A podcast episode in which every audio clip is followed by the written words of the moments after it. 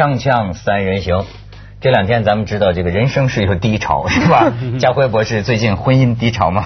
我婚姻没有低潮，可是我们知道香港有一个特首候选人嘛，他就说婚姻低潮，所以要去加盖他的房子，一加盖就是两百多平米啊。对不对？内地叫叫平米，两千多啊，两百多平米在内地。多平米，香港叫两千多尺嘛。对对。那我们就想说，连婚姻低潮你都这样，高潮怎么办？所以我突然不害怕以后婚姻低潮，因为表示我可以花大钱，对，是啊，做任何我想做的事情。对啊，这哎，所以也不担心。一低潮的时候，反而是可以就有了很多自由。哦，是，你知道吗？有的太太跟老公，他就是一低潮之后啊。就把老公赶出家门啊！他哪知道那是虎入深山了，你知道吗？文涛说的对极了，我身边所有的男性朋友都是，我们喝酒聊天聊起来，他说，呃，最快乐的时候，其实就是跟老婆吵到冷战的时候。就是冷战的时候，你不用管老婆嘛，老婆也不管你嘛，你也可以不被老婆管，其实你就有了不被管的自由。我就干脆把门一甩，我出去酒店住个三天哈。然后有理由不打电话，然后也不用报备。我生气嘛，我生气就是这样子。所以婚姻低潮是很好的，很好的武器。低潮现在是一个时髦的一个关键词。咱们今天聊聊啊，这个今天你你们聊两集啊，有时间 一集呢聊王室，一集聊王菲。这个我最近听到一个说法，就我们敬爱的菲姐啊，她的人生有低潮吗？或者说他的状态有低潮吗？你们认为？他可是看他最近演唱会就不太顺利了嘛，好像看台他是低潮了，他 那跟人家跟他有关系吗？我觉得没你说低潮的话，每个人我想一定会有高低潮嘛，一定有运气手风顺还是不顺的时候哈。可是我们看回王菲啊，从出道。好像没有被没有被没有没被骂过的时候吧？刚出来，香港人都骂他了，非常讨厌王菲了。觉得怎么那么拽呀？嗯啊，应该怎么说普通话？那那么那么那么干嘛？那么呃骄傲哈，不理媒体，那么狂啊，那么狂，然后开演唱会不讲话。香港人基本上来看演唱会买票两百元，我准备有一百五十元是来听你讲笑话的嘛？哦，五十元 对，他聊天的嘛，五十元是听你唱歌的嘛？他刚好相反，你买票两百元，他只给你五块钱、十块钱的讲话讲话费哈，其他都是唱歌。香港人一。指引来的，是因为他唱的比说的好听啊。这个票价对吧？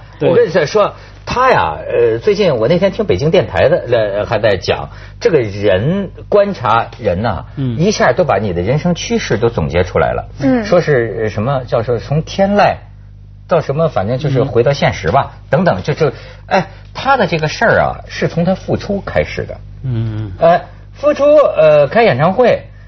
偶尔个别的时候，我就注意到有些人挑刺儿，是。就说哎，有时候唱走音了，我觉得这个也很常见了啊，就是有时候哎是准，然后一直这个发展到一个点儿呢，就是春晚。对，春晚，你你看你不看我们春晚，你们说句实话，看不到，想看 想看看不到，很麻烦，要有点管道才看得到。哎，你们周杰伦都过去了，对啊对啊，可是，在台如果我在台湾过年，我就看不到。对，我今年又在英国，那更是麻烦。这次春晚，菲姐是跟这个迅哥嘛？这个不是不是这个这个周迅啊，是陈奕迅，呃唱，呃也被人传出说是不是走音。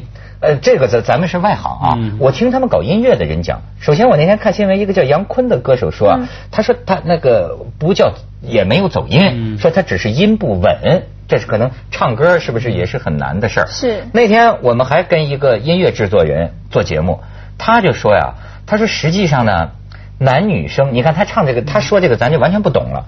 他说实际上春晚上啊，陈奕迅唱的难度也大，为什么？他说：“一般来说，男女生这个唱啊，男生和女生应该是两个调对，或者说中间有什么转调，对。但是呢，他们也不知道怎么回事啊，男女是一个调他说这样的话呀，唱起来就很麻烦。这我就是外行，听不懂，我只是转。但我觉得王菲从她复出，或者是她这一路来，如果她的个性就像她在台上一样，没有太大的分别的话，她这个人本身是比较。”低调不不擅长就是搞所谓的新闻的人啊，他不喜欢很哗众取宠的人，但是呃，所可是他所有的新闻却从来没有断过，就是旁边的人一直附加给予，所以包括他付出，让他大家对他有。极高的期待，以及对他声音的那个纯粹度、精准度的那个期待，我觉得都是旁边人附加给他，所以他变得好像不可犯错这样子，所以他要一点点错，例如说呃偶像。如果偶像歌手他今天唱走音，或周杰伦唱点走音，我想可能不会引起的波澜是这么大。他就没有不走过吧？对，在我这老人 听周杰伦唱歌，我觉得没一个在调上的。可是周杰伦是故意走走音的嘛？对。可是说起王菲，当你当然哈，我们期待越高，越容易发现他犯错哈。可是当我们说一个人。不太顺利的时候，表示说他一而再、再而三的出了麻烦。那往往其实啊，很多时候你发生了一些不顺利的事情，你怪罪于运气哈。其实你看看。总有他的理由的，不一定是运气的。像你刚说的一些你不懂的事哈，我听也还是没听懂。可是大概是说，其实假如是技术的问题了，他事前应该加倍小心来注意。哎，我跟我的唱的对手怎么样？怎么样个合拍？可能平常是练习一次。我们这次要练习五次哈，上看看台，可能我的团队，因为他付付出嘛，以前可能很久没有呃工作，以前的团队已经没有了，现在重新组合团队，你就不能掉以轻心，要加倍的看紧啊，可能你以为是运气不好，其实背后。都有理由的，你都要负责任的，所以我觉得这是你的菲姐应该听的话啊。哎，你这这咱都是善意的，咱跟菲姐都是这个关系都不太清楚的，没有没有，关系很好。哎，我因为这个里边啊，我一个基本的价值观就是什么？我早在节目里不停的说过，我说啊，这个这个我们应该看到，我们这个世界啊是个很寒碜的世界，嗯，你知道吗？很寒碜是什么意思？寒碜是什么意思？寒碜是什么意思呢？就说真正好的东西。最好的东西，你知道吗？太难了，太难了。一个人，这世界上没有什么牛掰的人呢，只有牛掰的事儿。甚至你不是说，甭跟我聊什么，哎，有这什么好的主持人，没有什么好的主持人。只有这个主持人主持过的某一次好的节目，甚至只有他主持的某一次节目里边，他某个闪光的时分，他的语言智慧，在那个天时地利人和的情况下，就像上帝给了他一拳。嗯，哎，你崇拜这个才华，这个才华呀，他跟人没关系。我跟你说，崇拜人为什么最终都会失望？不靠谱的。我们生活，王王菲不是信佛吗？佛就告诉你了，我们这是个缺陷世间呐。没有什么人更是这样了。你说啊，哪有说什么天后？你包括惠特尼休休斯顿，呃，到后来嗓子嗯不行了，这人说哎呀走下坡路了，什么吸毒了，什么干嘛了？就是这个。实际上你看看导演也好，作家也好，谁能说一辈子永远在那个最高水准上？你知道？但是作为人民群众的期待啊，是相当愚昧的。他看的啊是什么呢？你发挥最好的时候。对，包括刘翔，包括姚明，是吧？好，当我们看到一个人发挥最好的时候啊，我们就把那个当成了他，包括赵本山，嗯，对吧？我们就觉得，甚至赵本山到饭桌上也是说，哎呀，本山大叔给我们就说说说个段子，把我们逗笑。你要知道，在台上把你逗笑，这个台下可能要十年的功夫，是是，对吧？呃，编相声的为什么不能每天说一段相声啊？因为他至少得很长时间。才能写出一个笑话这么集中的一个相声表演，重复的表演是。可是观众啊，其实不仅是期待看你最好哈，他是期待看你更好。嗯，每一次他都期待你，甚至是更好，没错。希望你每一次都比以前的所谓最好变得更好，更好，更更好，更更更更好。我觉得整个压力就来自这里，不管对运动员也好，对主持、对歌星、对大作家、对作家都是这样子。那期待压力是很高的，所以他们这些天后天王最后都毁了自个儿嘛，是吗？可是我总觉得还是。可是我不知道，我的看法是，现在的观众对于呃对于明星的要求，或对于他的一个崇拜对象要求，是越来越看到他比较真实的东西，不见成是对他虽然对你有有希望更好，但是他也允许你还是有犯错的一个空间了。但是像王菲，这个是因为他自己他的真实面让大家觉得他是不可犯，他自己真实，大家会以为他不能犯错。但是，例如说你像最近的林书豪，他也不可能永远都赢啊，他就是会输个两场。但是你说两场之后，大家你看台湾媒体或者是喜欢他的媒体，不见得就批评他说：“嘿，你看你本来就不是英雄。”但他还是会给他一个这个一个空间去让他做一些调整。只是王菲本身出来的形象跟他在私下下好像都是维持在一种。高标的上面，所以他的一点点失败，一点点错误，大家就觉得啊，抓到了吧，就是这样，是不是？就有啊啊，我我懂我懂我懂那意思。哎呀，看来不爱跟人说话都惹麻烦。锵锵三人行，广告之后见。哎，对，不爱跟。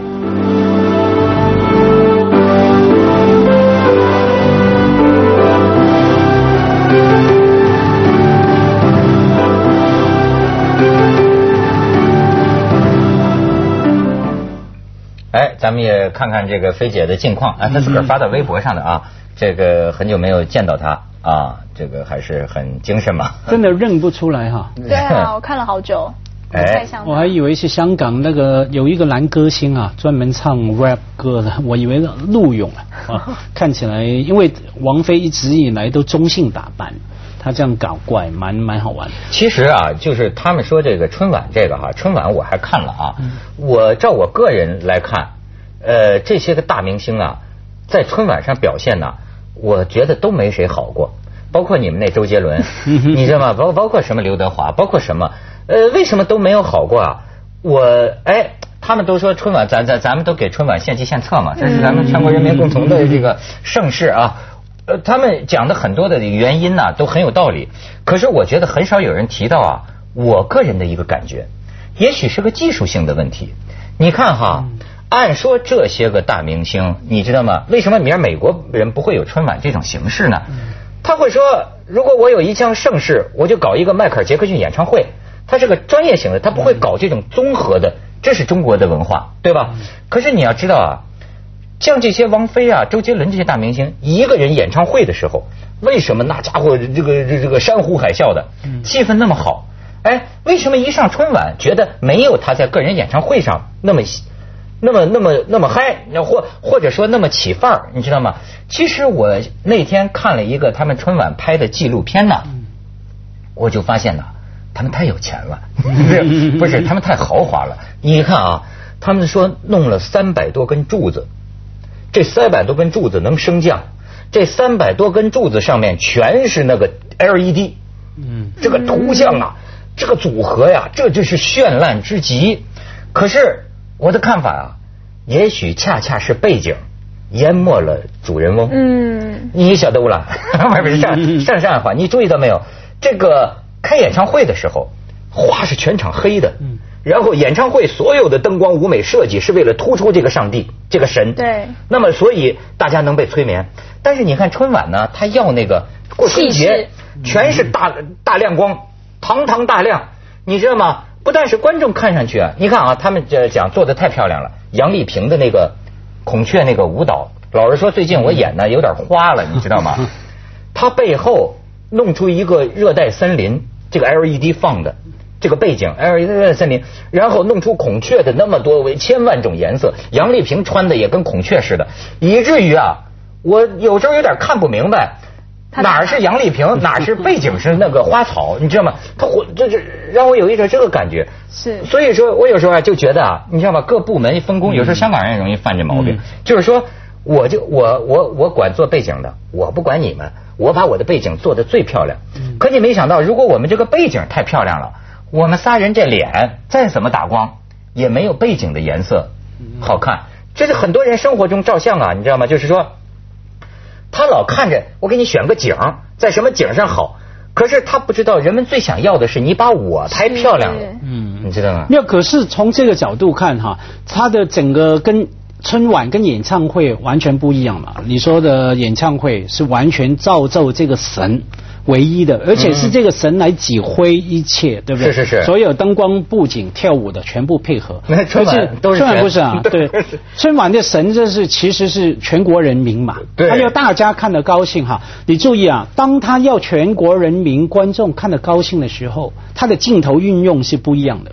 它的镜头运用，你别看你我们看电视啊，看春晚，其实经过好多的镜头来剪接来呈现给我们的嘛哈。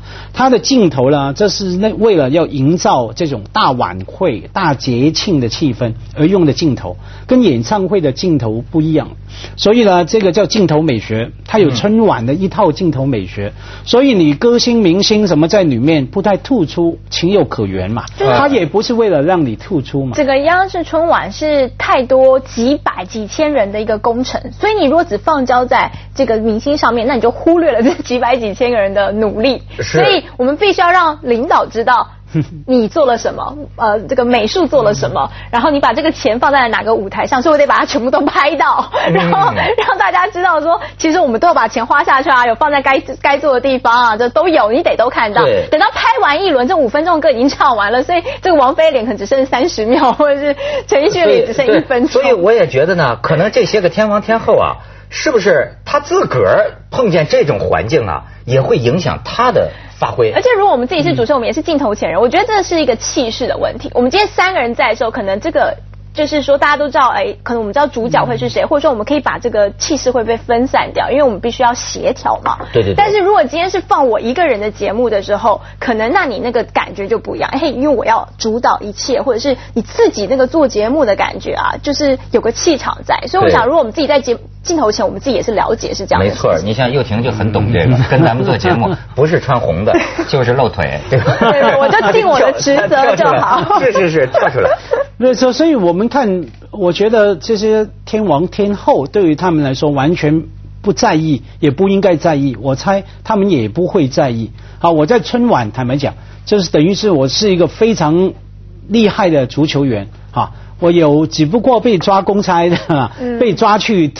参加一场什么样的足球比赛，玩一玩而已。就是明星赛，就是每明星赛，那玩一玩没关系。这就使得呀，很多人呐，这个咱们要不说，我跟你说，偶像崇拜不靠谱嘛。嗯。为什么不靠谱啊？你就眼看着这个，现在生活节奏再快点那些个几几年前，哪怕是我们大家公认为很好的人，你就眼看着啊，不用一辈子，就是几年十几年的时间，这个人慢慢就现形了。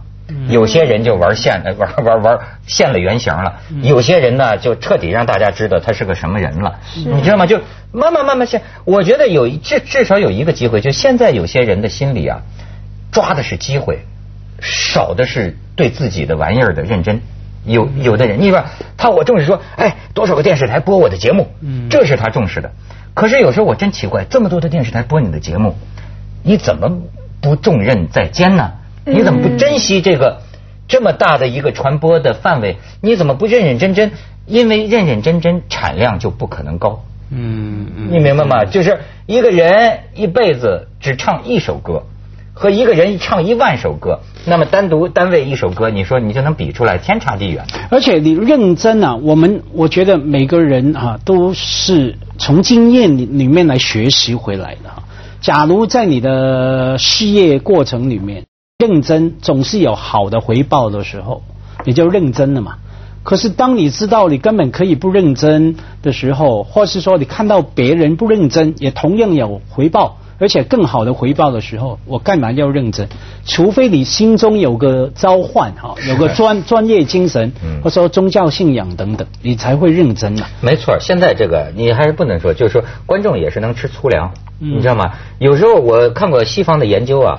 说电视啊，这个东西啊，会把会让人变呆的，变傻的。你看，所以你看台湾的这个电视节目啊，他为什么搞很多那个笑声机啊？你知道吗？这个笑话一点都不好笑，没有什么智慧，你知道吗？但是人们看电视的时候，你看嘴都是耷拉着的。你那个是，他们比如说，就提醒你笑，就像翻牌子，该鼓掌，你就哦鼓掌。你看台湾台湾最会做那个，哇，机器里做出来声音，哎，后来我就发现你傻乎真的就哈哈哈。哎，你知道我们在现场录影的时候也是这样，就是他那个台湾综艺节目录影的时候，旁边会有个这个 AD 嘛，他就会，例如说主持人讲到笑话或者是该鼓掌的时候，旁边会有人提醒你的，他会先鼓掌。然后你看到他鼓掌，你就全部的人就会跟着鼓掌，而且这样在录影之前会练习。他会说：“哎，现在所有的观众朋友，我们来练习一下。来，我鼓掌的时候你要跟着鼓掌，来这点声音。” 没错没错，会这样带成你的。那我 我更担心的是说，我常听说看电视会看呆哈。我比较担心是演电视的人人演的都会呆吗？哎，对对，也也不是说这个看所有的就不能一概而论。除了我们的节目，比如说我们这个节目，真的就是它是让人脑子越来。越聪明，要不要请鼓掌？长鼓掌，现在去广告，锵锵三人没带动，之后见。我怀疑。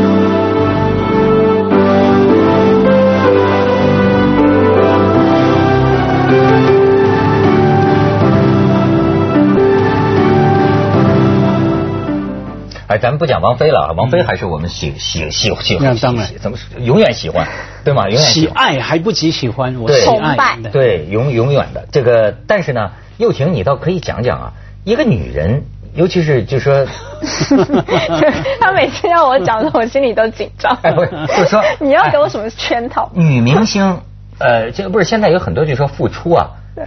你也是个女明星，你怎么理解这种心态呢？或者说原因呢？他们都在瞎猜。原因啊，原因我想为生活所逼，很多都是这样。谁想要？王姐、飞姐，那怎么知道不是，啊？你怎么知道不是？他的生活不见是我们想着说的钱啊。他可能有很多的人情啊，这些人情可能是他这一辈子他要报恩，他得要还回来。所以呢，谁要求你等等之类的吧？你你说这个也也也启发我。我其实知道好多，不是王菲啊，王菲现在她还过着富豪的生活，这个我们只能羡慕嫉妒恨啊。但是有一些娱乐圈中人，他们的命运，你看，温妮呃惠特尼休斯顿，到最后一百美元都要给人借呀。你看呃最后的迈克尔杰克逊都弄成什么样？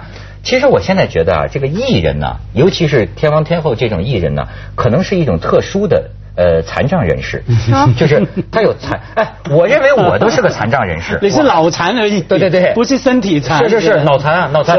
我我都认为，我就在我尚且还不是什么天王天后，我都认为我的生活里有很多残障的成分。你知道，他们不会投资，有了钱之后瞎投资，失败的不计其数。接着下来为您播出《西安楼冠文明启示录》。又暴露一个，又暴露一个。那我觉得不一样了。